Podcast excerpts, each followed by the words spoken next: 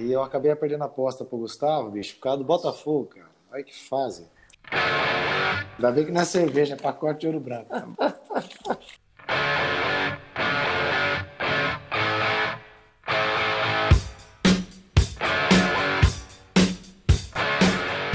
Naquela época, evidências, né, Lúcio? Tava, tava tocando pra caramba. Calada noite preta.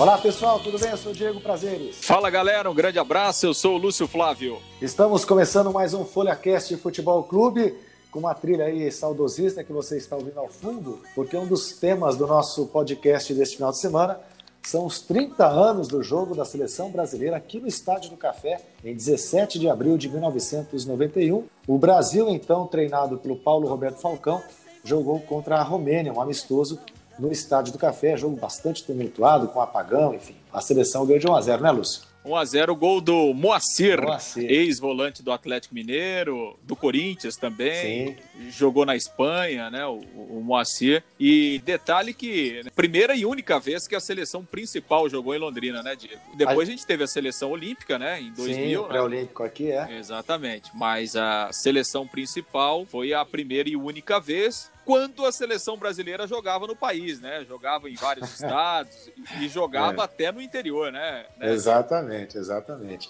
Depois lembra que a, a seleção chegou a jogar até em Paranavaí para inaugurar o estádio lá em 92, se eu não me engano, né? Exato. É. O, Val, o Valdomiro Wagner lá foi inaugurado pela seleção, que nessa Exato. época jogou muito, né? Jogou em Uberlândia. Isso. É, jogou no, no interior, interior de São Paulo também, fez fez algumas partidas, era um tempo diferente, né? A realidade é. hoje é completamente diferente. É, completamente. E naquela época, eh, né, Diego, a seleção ela era uma grande atração porque justamente ela rodava o Brasil todo. Uhum.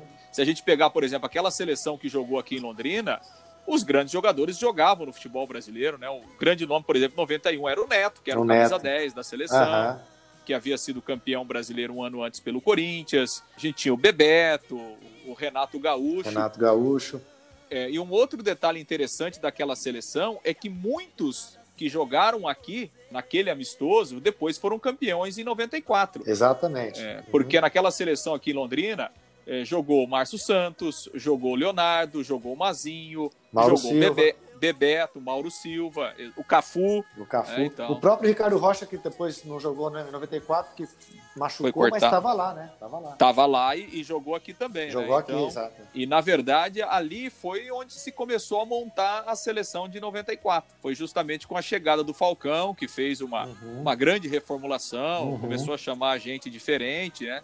O Falcão não, não teve muito tempo para continuar, né? A sua, sua trajetória foi curta mas ele que começou a montar aquele time que depois seria campeão em 94. Exatamente. Vamos falar um pouquinho desse, desse jogo com mais detalhes, inclusive é matéria na Folha de Londrina deste final de semana, né? O, Lúcio lembrou que esse evento estaria, estaria fazendo 30 anos e fez uma matéria bacana para esse final de semana. Você pode conferir no site da Folha e também na nossa edição impressa. Bom, vamos falar também do Londrina Esporte Clube. O Roberto Fonseca estreou não estreou tão bem, né? O time vencendo até os 50 minutos do segundo tempo o Rio Branco e acabou sofrendo mais um gol de pênalti. O pênalti até achei meio esquisito, mas enfim, um castigo no final. O Londrina com os velhos problemas, apesar do novo técnico, né? E vamos falar também de Copa do Brasil, já estão definidos aí a, já está definida, né, a terceira fase, que foi encerrada a segunda fase, faltam os confrontos com classificações aí de times paranaenses, também eliminações. E vamos falar também do Campeonato Paulista a pleno vapor aí com o jogo dia sim, dia não praticamente.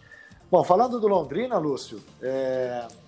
o jogo na quarta-feira, como dissemos, né, o, o, na reestreia do Roberto Fonseca, aquele jogo meio fraco, meio arrastado, gramado muito ruim. Agora, de qualquer forma, Londrina empatando, não é nem questão de mais um empate, foi o primeiro com o Roberto, esse quarto empate seguido no campeonato mas aquelas velhas dificuldades, né? Falta de um pouco de criatividade, um ataque, o João Casbelus foi o titular, mal pegou na bola e assusta um pouco porque o, o, Rio Branco é um time muito fraquinho, né?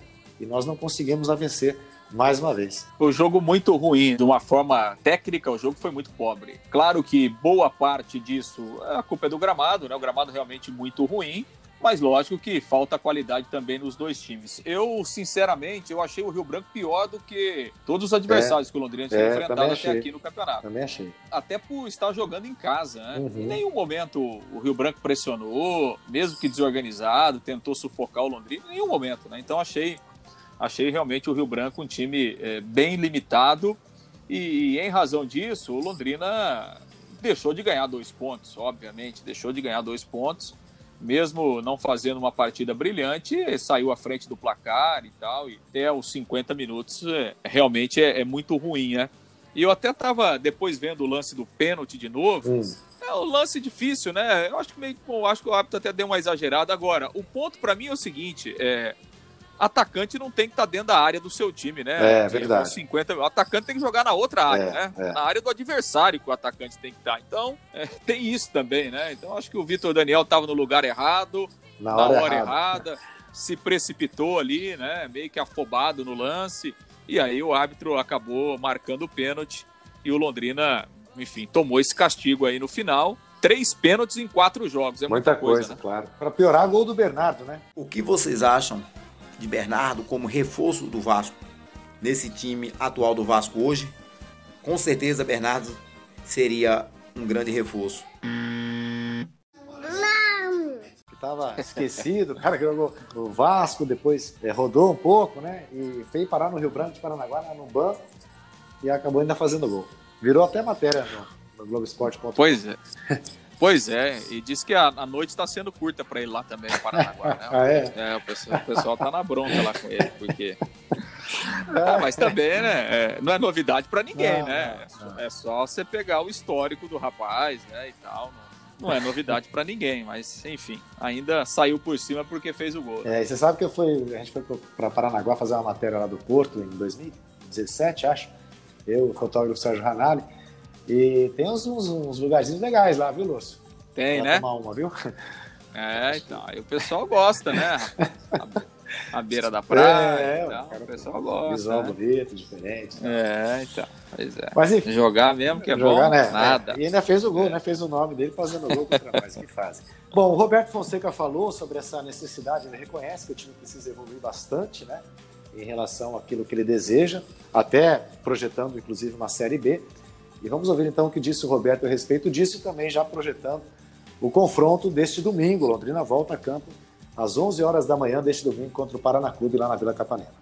Eu acho que pode melhorar, tenho certeza, podemos melhorar. Lógico que a gente obteve uma coisa que todo mundo, todos, até os jogadores reclamavam, né? A posse de bola um pouco maior, controle do jogo, né? Maior. Eu acredito que a gente obteve. Nós tivemos o controle do jogo, né? A posse de bola, não demos chutão, não saímos lá para poder estar tá dividindo bola na frente. Claro que uma ou outra a gente tem. Mas é, a posse, o controle, eu acredito que a gente obteve até esse sucesso. Passamos próximo daquilo que a gente gostaria. Claro que a gente quer sempre melhorar e tem que melhorar. Mas é um caminho, é um caminho.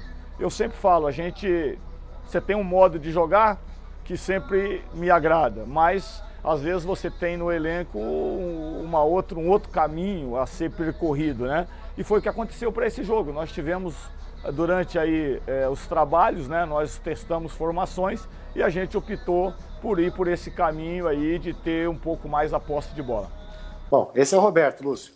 A ideia do Roberto de jogo não foi ruim, não. Quando ele mudou o time, ele mesmo reconheceu, não é, não, essa formação com quatro homens no meio campo não é o jeito que ele gosta de jogar.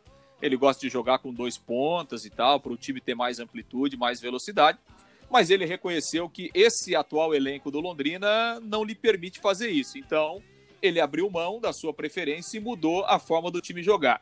Eu achei até que surtiu um certo efeito. O Londrina, apesar da, da ruindade do adversário, o Londrina conseguiu ter um pouco mais de posse de bola, um pouco mais do controle do jogo. O Londrina não sofreu tanto não. no jogo. E criou né? as melhores com, chances, essa... né? As melhores chances de gol é, foram do Londrina. Exatamente. Então, assim, assim, acho que a ideia foi boa e ele vai manter essa ideia, é, até porque vai jogar de novo fora de casa. E aí a tendência é ter um gramado melhor né, na Vila Capanema em domingo. Acho que isso pode é, fazer com que o time evolua um pouco mais. Agora, é, tem muita coisa para evoluir, né? Por exemplo, é, você citou aí o Jonatas Belusso, completamente fora de ritmo, é. fora de forma, né? Vai demorar para para entrar numa condição boa. O próprio Marcelo Freitas, que estreou, acho que ele é até um jogador que pode ajudar, mas também vinha de muito tempo parado. Enfim, são algumas dificuldades que, que o Londrina tem, né? Quer dizer, o Londrina jogou sem um lateral direito, só tem um lateral direito no elenco e o João Carlos se machucou. Uhum. É, acho até que o Luan não fez um mau jogo, foi razoável, mas é uma improvisação, né? Nunca é bom. Então, assim, o Londrina tem vários problemas, tem várias dificuldades. E uma questão que até a gente chamou a atenção, né, Diego, depois do jogo, e a gente fez uma matéria sobre, é, uhum, sobre isso, uhum. Os adversários mais fortes o Londrina vai enfrentar Exato, a partir de é, agora. Né? Exatamente. Né? Foram, foram dois adversários que vieram da, da divisão de acesso, Maringá e Azures. É. E o Azures, vamos lembrar que deu uma canseira, até merecia uma vitória, na minha opinião. Né? A gente até comentou isso depois do, daquele jogo. Pegou o Cianorte, que deve ser o time mais forte até aqui que o Londrina é. enfrentou, né? teoricamente, que vai chegar mais longe. Mas realmente falta pegar as chamadas, entre aspas, pedreiras, né? É, porque Londrina tem aí o Paraná domingo, depois tem Atlético, tem Curitiba, tem o Operário lá em Ponta Grossa, vai jogar com o FC Cascavel, que hoje é o líder do campeonato. Então, assim, por essa situação, o Londrina tem sete jogos. Cinco serão jogos difíceis, bem mais difíceis do que os que ele enfrentou até aqui. Então, o time vai precisar evoluir, o time vai precisar melhorar, produzir mais, né? Então, acho que assim, é, o Roberto, com o passar do tempo, ele vai conseguindo e a gente espera que ele consiga fazer o time evoluir também, individualmente e, e coletivamente. Mas o Londrina ainda continua devendo muito até aqui no Campeonato Paranaense. É, sem dúvida. Bom, e como nós dissemos, no próximo jogo, já neste domingo, lá na Vila Capanema, contra um Paraná Clube que. O Paraná Clube caiu muito, já comentamos isso, foi eliminado logo na primeira fase da Copa do Brasil, caiu para a Série C, quer dizer, perdeu muito do seu status time cada vez mais diminuindo o seu tamanho, né, em relação ao que era até metade do, da década, da última década, enfim.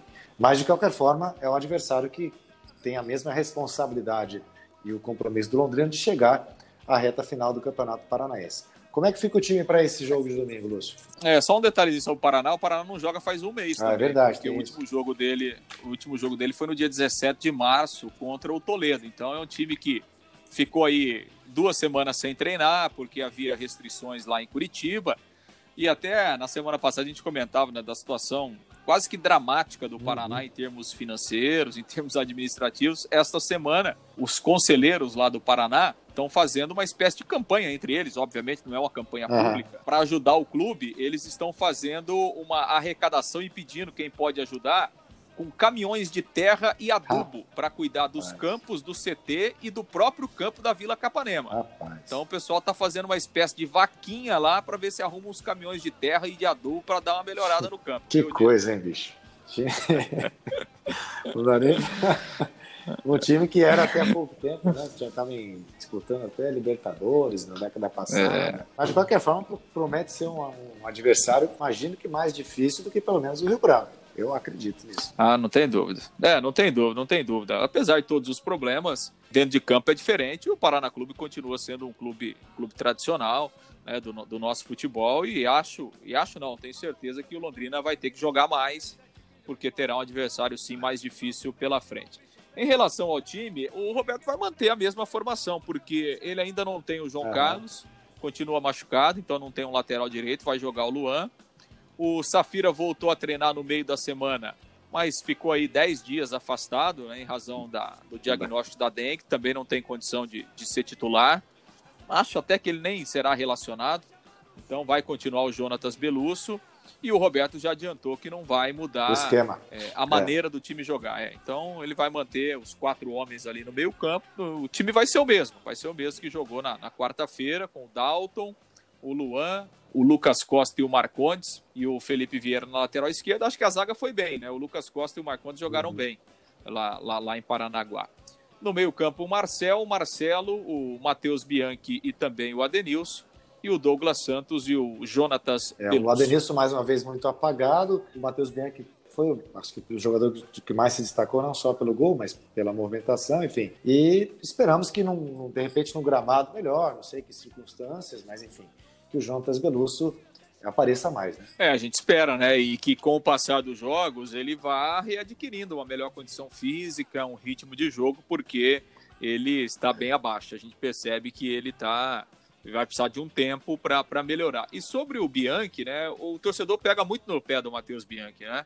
muitas vezes o torcedor reclama, mas muitas vezes também o torcedor tem razão, é, é bem verdade. Só que nesse início de campeonato, o Bianchi tem sido, talvez ao lado do Dalton, uhum. o principal jogador do Londrina. Ele fez três gols, o Londrina fez seis gols, pois ele é. fez três. E participou com duas assistências, né, para um gol do, do Safira e outro gol do Carlos Henrique. Então, é um jogador que tem se destacado e para essa realidade atual do Londrina, ele tem sido jogando importante. como gosta, né? Como ele acha que é a melhor posição para ele, né? Ali na, como segundo volante, né? Segundo é, volante, né? É, é Bom, verdade. vamos esperar então que o Londrina tenha uma melhor sorte e venha logo essa primeira vitória, né? Vergonhoso, né? Quatro jogos, quatro empates e o Londrina penando para conquistar a sua primeira vitória no Campeonato Paranaense. Tomara que ela venha neste domingo. Então, atenção, jogo às 11 da manhã. Será que há alguma possibilidade de transmissão pelo canal do Paraná Clube, Lúcio, como o Rio Branco fez na quarta-feira? Vai, vai, transmitir. Já está confirmado. É, vai, tra vai transmitir, vai transmitir, né? O, o, o, canal do Paraná Clube no YouTube vai transmitir o jogo.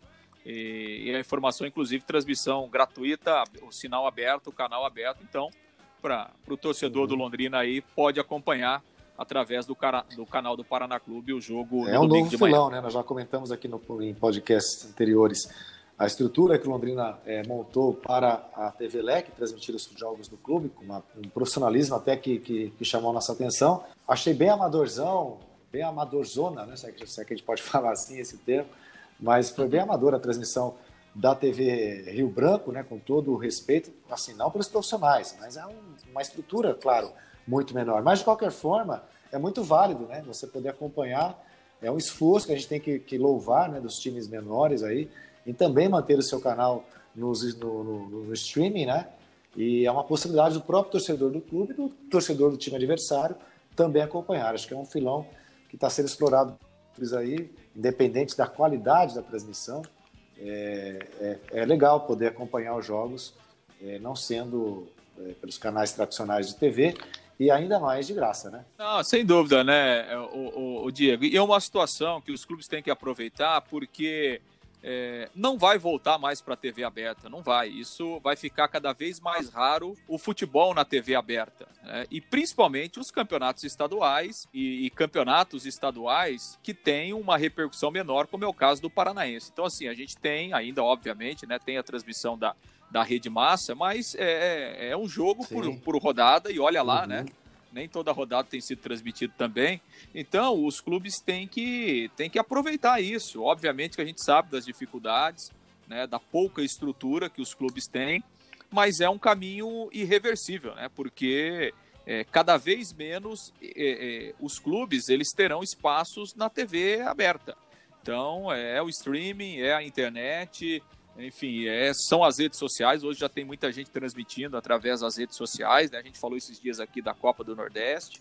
Então, assim, é uma, é uma realidade. Por quê? Porque o próprio produto TV aberta, ela tem sentido isso. O, o futebol, ele tem perdido um pouco da, da uhum. sua relevância em termos de Ibope na TV aberta. Até saiu uma pesquisa na semana passada, saiu uma matéria, na verdade, do UOL, é, sobre um levantamento que foi feito durante 2020 de todos os jogos do futebol brasileiro transmitido uhum. em TV aberta. Então, o, o, ano passado foram transmitidos 115 jogos na TV aberta. É, e de todas as competições, né, os campeonatos estaduais, Campeonato Brasileiro, Libertadores. E esse levantamento foi feito né, dos jogos que foram transmitidos pela Globo, pelo SBT, que transmitiu Libertadores, alguns jogos que foram transmitidos aí pela Record também. E aí foi feita uma pesquisa de Ibope, é, levando em conta a cidade de São Paulo. Então, das cento, dos 115 jogos que foram transmitidos o ano passado no futebol brasileiro na TV aberta, só cinco tiveram uma audiência maior que o Big Brother Brasil. Rapaz. Então, assim, 5 de 115 dá menos de 5%. Então, assim, o, o, Big Brother Brasil ele tem uma média de 29 pontos no Ibope, né, por programa, por dia. E desses 115, só cinco jogos tiveram audiência maior, tiveram mais do que 29 pontos no Ibope. Então, assim, é, o próprio mercado já está enxergando isso, né? Uma dificuldade que o futebol está tendo para prender a, a, audiência do telespectador durante os 90 minutos. É, principalmente o telespectador uhum. mais jovem, em razão de várias opções que, né, que todo mundo tem hoje, de internet, de canais pagos, de streaming, essa coisa toda, e ao mesmo tempo pela queda de qualidade do futebol, pela ausência de grandes craques no futebol brasileiro Então, assim, o futebol está perdendo a sua relevância, sobretudo na TV aberta. Então, é uma consequência, claro. né, Diego? Você perde Ibope, você vai perder espaço. E nós estamos falando de, de futebol brasileiro de uma forma geral. Agora, você imagina os nossos clubes aqui. Cada vez menos eles terão espaço na TV aberta. Então, você tem que buscar outras alternativas mesmo para levar o seu produto Exatamente. até o seu torcedor. E, e até a própria Record está preocupadíssima com os índices de audiência do Campeonato Carioca, que ela não transmite aqui para nós, né? E, e procurando cada vez mais transmitir os jogos do Flamengo, porque a audiência realmente está muito ruim, né? E sobre o Big Brother, a tendência é essa, né? Eu, com o programa afunilando, é. A, a, você sabia que a Vitube está na liderança, né? Você que acompanha. É, rapaz, você, você é o nosso especialista aqui no Big Brother. a Vitube na liderança, afunilando, faltam só, só, só tem nove participantes, a coisa vai, vai, vai pegar, pegar, fogo. Vai pegar e, por exemplo, fogo. tem jogo. Não, e tem jogo, por exemplo, domingo, 10 horas da noite, do Corinthians, se não me engano, pelo Paulista. Sim. Já teve corintiano me falando, pô, bem na hora da formação do paredão. Pois é, então. E pra ver a situação, né? Ele vai, acho que ele vai trocar o jogo do Corinthians pelo Big Brother. Eu acho que vai assistir ah, o Big vai. Brother, hein? É. Vai, vai. Que é mais emocionante, né? Não, e o detalhe é o seguinte, né? A gente sempre às vezes reclamava que, não, mas é que o futebol começa muito tarde e tal. O Big Brother tem dia que começa meia-noite, né? É, exatamente, exatamente. Não é essa a questão, né? Não é, não. É não. A, questão. a, questão. não é o horário, não. A questão é, é, é você, é, é, enfim, ter, ter argumentos e ter elementos para segurar a audiência, né? Exatamente. Bom, então, só reforçando, o Londrina para fechar o noticiário do Tubarão, 11 horas lá contra o Paraná Clube em Curitiba, conforme o Lúcio já, já confirmou aqui, o jogo vai ser transmitido pelo YouTube, canal oficial do Paraná Clube. Vamos agora falar então da, da, desse jogo histórico de 30 anos atrás, Brasil e Romênia no Estádio do Café, foi uma quarta-feira à noite. Como disse o Lúcio, foi a, a, primeira e única vez que a seleção principal atuou aqui em Londrina. Em 2000 teve o pré-olímpico com a seleção de jovens, né, abaixo de 23 anos na época, é, que também foi uma grande festa aqui na cidade, mas enfim, mas em 91, 17 de abril de 91, foi quando a seleção brasileira veio pela única e última vez jogar em Londrina, no Estádio do Café. Brasil 1, Romênia 0. E como o Lúcio disse né, no começo do programa, vários jogadores que atuaram naquela partida acabaram participando da campanha do Tetra em, na Copa de 94. Então o Brasil jogou com o Sérgio, Balu, depois entrou o Cafu, Ricardo Rocha, Márcio Santos e Leonardo, Mauro Silva, Moacir, Mazinho e Neto, Renato Gaúcho e Bebeto, depois entrou o Careca. Então, né, como você estava dizendo, né, Lúcio, lá no começo do programa, ó, o Ricardo Rocha foi para a Copa, se machucou, mas ficou lá com o grupo. O Cafu foi campeão, Márcio Santos jogou, Mauro Silva, titular em 94, Mazinho, titular também, tirou a vaga do Raí. É, Renato não foi, o Bebeto e o, é, o Bebeto. Então, e o desse... Leonardo, né? E o Leonardo. Leonardo, é verdade. O Leonardo é. também foi banco do branco, mas depois jogou. Então, assim, tínhamos um, dois, três, quatro, cinco, seis, sete jogadores que atuaram naquela partida, jogaram a Copa de 94. Exatamente, né? Já começou ali a, a, a, formação da base. E o detalhe é que aquele jogo a, havia uma pressão muito grande em cima do Falcão, uhum. porque o Falcão tinha assumido o Brasil há cerca de um ano, mas ele já tinha seis jogos e nenhuma vitória. É, uhum. ele, ele, tinha quatro empates e duas derrotas. Então, assim, já havia uma certa pressão em cima do trabalho do Falcão. E aquele jogo representou a primeira vitória do, do Falcão à frente da, da, da seleção brasileira. Depois, inclusive, ele não perdeu mais. É, na, na, sequência, ele não perdeu mais até a sua saída depois. Mas foi um jogo importante aí para ele também, porque ele já vinha é, bastante pressionado aí no cargo em razão é, é de, de colecionar resultados ruins nas partidas anteriores. Tivemos quase 38 mil pessoas né, no Estádio do Café. E a renda foi uma das maiores, né? 81 milhões de cruzados né, na época. Na época uhum. é, é, uma, uma das grandes rendas do futebol brasileiro na oportunidade. E assim, e, e o dinheiro serviu para pagar a cota da CBF, porque a CBF trazia o jogo, mas tinha que pagar, né? Tinha que pagar a cota para a CBF, então uhum. o dinheiro da renda foi suficiente para pagar é. a cota do jogo.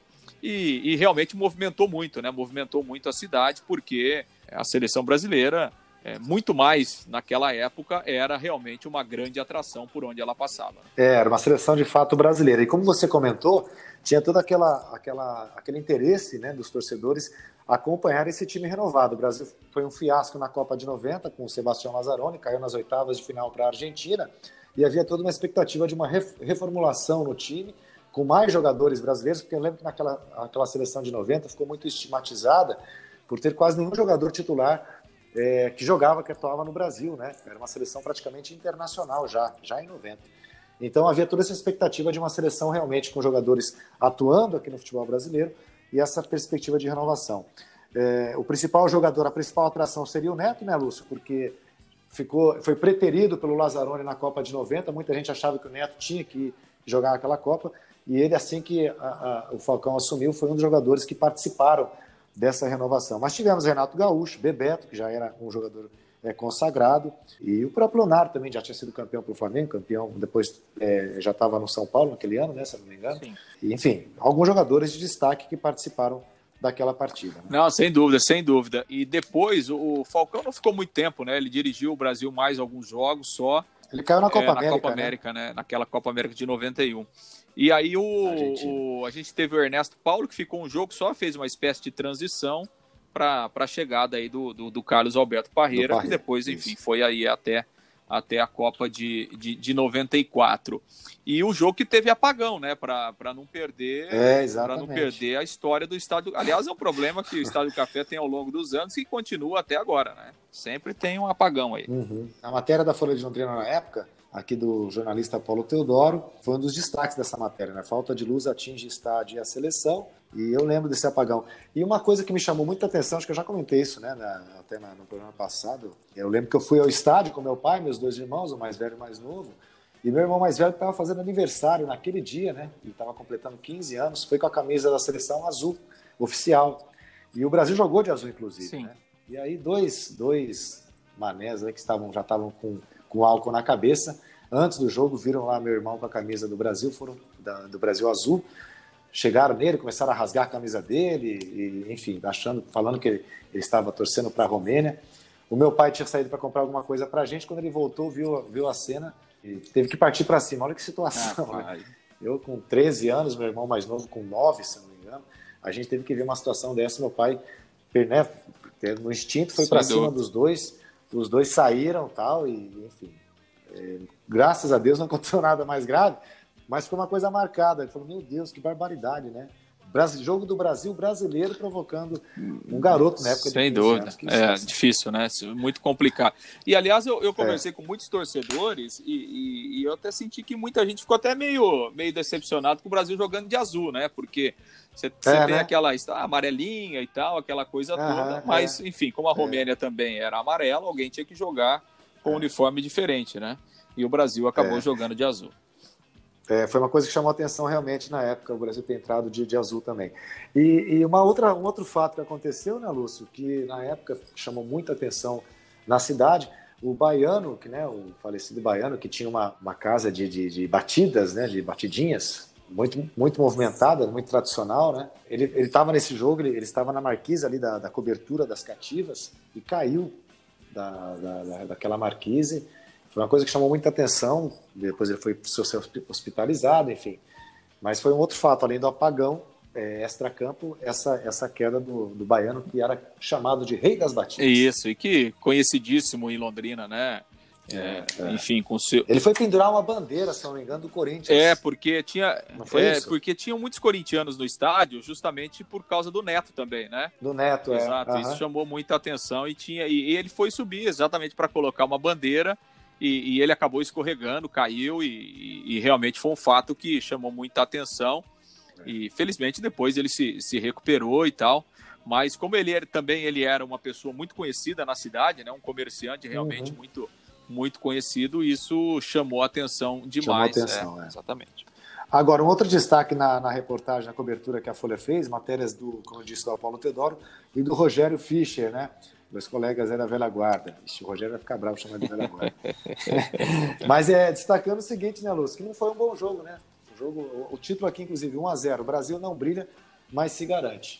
É, é, não, o jogo tecnicamente não foi legal, né? Não foi uma, uma grande apresentação e acho que até esse título aí de, de se garante, acho que era até para o Falcão, né? Porque é, ele estava precisando de uma, de uma vitória. E até o gol, até o gol foi chorado, né? Porque foi uma cobrança de escanteio do Neto, o goleiro da Romênia vacilou e tal, deu um rebote, e aí o, o, o Moacir estava ali dentro da pequena área, aproveitou e, e fez o gol. Mas não, não, foi um jogo, não foi um jogo brilhante, não. não não chamou tanta atenção a parte técnica do jogo, mas por tudo que envolveu, né, uma, uma estada da seleção brasileira.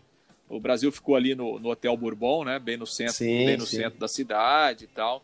Então, realmente foi uma, uma movimentação muito intensa da cidade e, realmente foi é, quem foi ao estádio guarda com muitas lembranças realmente esse momento único aí para o esporte da cidade.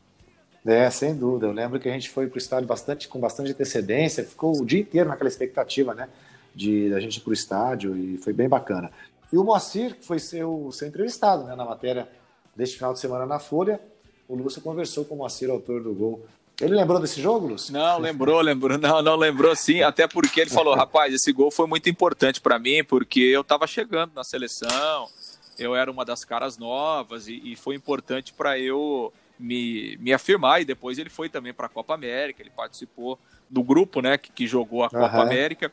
E o Moacir falou muito bem do Falcão. Ele até lamentou, né, falou: olha, o Falcão ele merecia ter um tempo maior à frente da seleção, porque ele sofreu muita pressão, a pressão foi muito grande em cima dele, mas ele era um cara extremamente inteligente como treinador. E o Moacir uhum. até cita, né? Os treinamentos do, do Falcão eram diferenciados e ele lamentou que, ele, que o Falcão teve tão pouco tempo à frente da seleção brasileira, porque ele entendia que o Falcão poderia é, realizar um trabalho vitorioso a, a, longo prazo, né? Mas, enfim, aí depois a derrota na Copa América acabou culminando aí com a sua saída. É, abreviando a, a permanência do Falcão. Beleza, foi, foi legal, foi bacana, a cidade recebeu aí a seleção brasileira, você vê, né? 30 anos já que Londrina não tem a, a, a privilégio né, de poder receber mais um jogo da seleção brasileira com todo, apesar de todos todo o distanciamento que, que há hoje em dia em relação ao que o brasileiro sente pela seleção, seria interessante se a, a seleção voltasse a ser mais brasileira, né? percorrendo aí é, o interior do Brasil, inclusive. Bom, vamos falar já na reta final da Copa do Brasil também, porque teve é, a definição da, dos jogos da segunda fase. Acho que não teve muita surpresa, né, Lúcio? Os times aí que se classificaram. Dos paranaenses, o Cascavel acabou perdendo, né? Por Havaí. Havaí. É. É, chegou longe até, né? O Cascavel chegou até a segunda fase. É. O Cianorte que tá bem, né? Cianorte tá na terceira Santa Cruz, fase. Eliminou o Santa Cruz, que é um time tradicional lá do Nordeste. E o Coritiba passou do Operário com, com muita reclamação do Operário, né? Um gol que o Operário é, reclamou muito, um gol que a bola não teria entrado. Mas eu acho que não teve tantas surpresas, né? É, eu acho que não, né? A gente teve a eliminação aí do, do Botafogo nos pênaltis, né? Mas pois é, enfim. É, ABC. É, o Botafogo com todos os seus com todos os seus problemas, né? Com todas as suas as suas dificuldades. E agora a gente tem 32 equipes, né? Porque entram os times que estão na Libertadores, entra aí o campeão da Série B e tal, Copa do Nordeste, aquela coisa toda. Então a gente tem 32 equipes agora e a próxima fase os confrontos serão sorteados, mas é um sorteio um pouco, é, na verdade, assim, porque a, CBF ela dividiu em dois potes, né, essas 32 equipes. No pote 1 estão os times melhores ranqueados e no pote 2 as demais. E agora nós teremos o confronto dos times do pote 1 contra o pote 2. É, e aí no pote 1 tem aí é, Palmeiras, Flamengo, enfim, São Paulo, Corinthians, é, mas a partir de agora já jogos de ida e volta e vamos ter é, essa Copa do Brasil na sequência, uma competição que sempre traz muita emoção e que dá oportunidade, né, para times menores, times com, com, às vezes com poucas oportunidades em nível nacional, de é, surpreender, de repente fazer uma boa campanha e acima de tudo faturar um bom dinheiro, né? É, o Cianorte pelo menos mais de um milhão já faturou, né? Não, é mais, né? Porque ele passou. chegar na é, como fase. ele chegou na terceira fase, né, na primeira e na segunda fase, é, para jogar a primeira fase, é, 550 mil. Depois, como ele jogou a segunda fase, ele faturou mais 650 mil. Então, só aí já são 1 milhão e 200. E uhum. agora ele vai faturar mais 1 milhão e 1 milhão e 100 para jogar a terceira fase.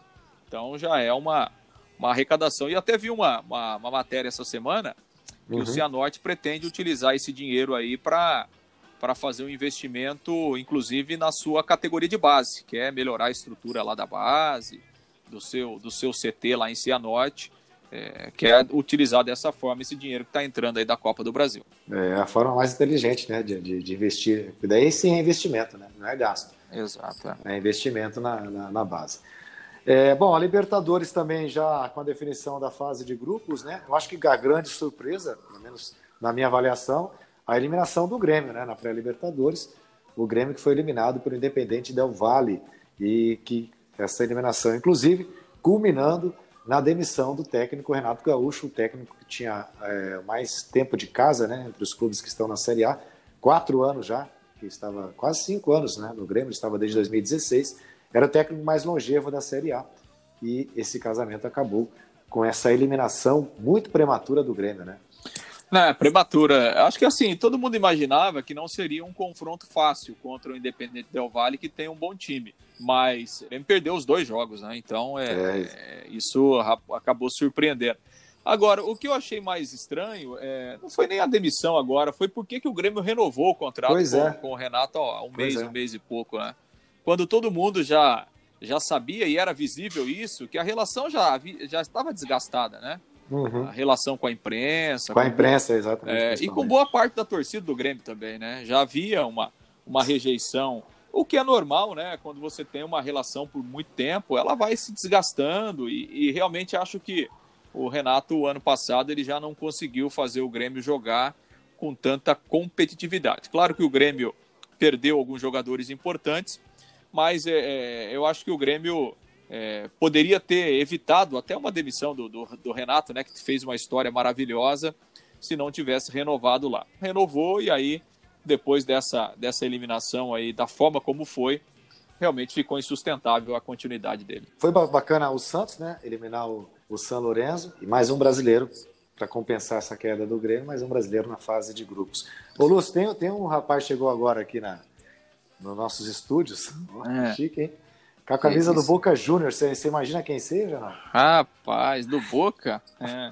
Eu tenho uma, uma leve desconfiança de quem possa ser. De quem seja? De quem seja, cara, exatamente. O cara disse que está torcendo para o ABC de Natal na, na, na, Copa do Nordeste e na Copa do Brasil, viu? É mesmo? É. Rapaz, o cara tem um time em cada estado também, esse rapaz aí. Hein? Diz que tá mais fácil torcer para o ABC que para o Corinthians, viu? É, bom, tem isso também, tem isso também. Daqui a pouco o Corinthians pega o ABC no sorteio aí e fica pelo meio do caminho. É, é eu quero ver nego dividido. Aí, é duro. Gustavo Andrade. Incrível. Falta, falta, tá fazendo falta aqui na. na... Tá fazendo falta. Não. não. quer trabalhar, não. Não quer trabalhar. não quer, não quer mais trabalhar. Bom, é, para a gente já terminar, finalizar, dois jogos aí de, de final, né? De, de campeonato, entre aspas, né? a Recopa no meio de semana agora, o Palmeiras perdeu para o Defensa e Justiça, e no final de semana passado, a Supercopa do Brasil, Palmeiras perdendo para o Flamengo. Isso quer dizer alguma coisa, será, Lúcio? Ah, eu acho que não, né? Porque assim, no, no, no, jogo de domingo foi um grande jogo, né? Foi realmente muito bom o nível do jogo. É, o Flamengo poderia ter ganho no tempo normal, o Palmeiras também poderia ter ganho. É, a disputa foi para os pênaltis, o, o Palmeiras é, tinha ampla vantagem nos pênaltis, não conseguiu fechar, mas é, é, eu acho que o torcedor do Palmeiras, apesar de ter perdido o título, ficou satisfeito. O futebol realmente foi muito bom dos dois times.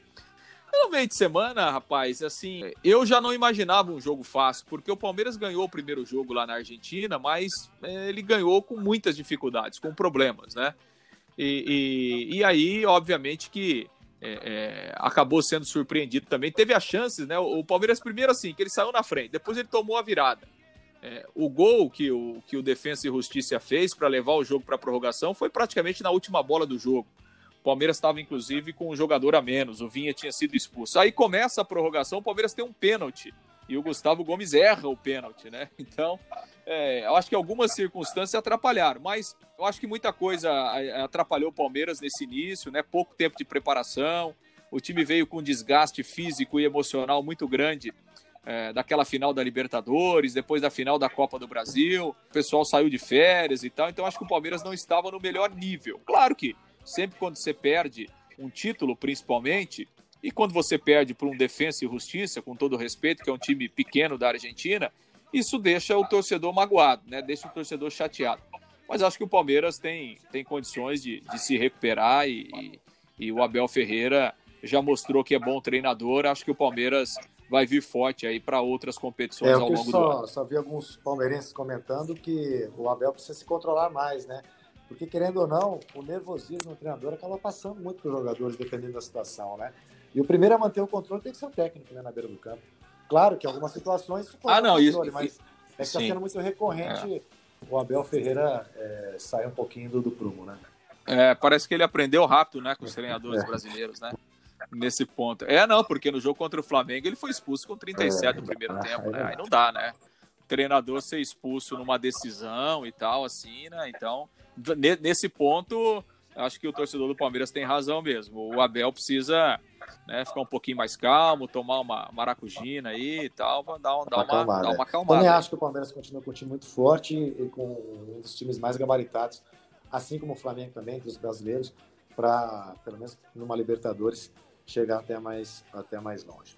É isso aí, né, Lúcio? É, isso aí, né? Muita coisa, movimentação e vamos aguardar né, o Tubarão jogando aí. E semana que vem a gente está de volta para falar mais de, de futebol, mais de esporte, com muita Só coisa rolando. Um tchau aí. pro povo aqui, Gustavo. Um abraço, galera. Saudade de vocês, hein?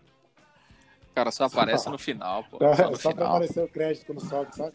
O letreiro. Bom, gente, é isso aí. Até semana que vem. Valeu, Lúcio. Abraço. Valeu, grande abraço.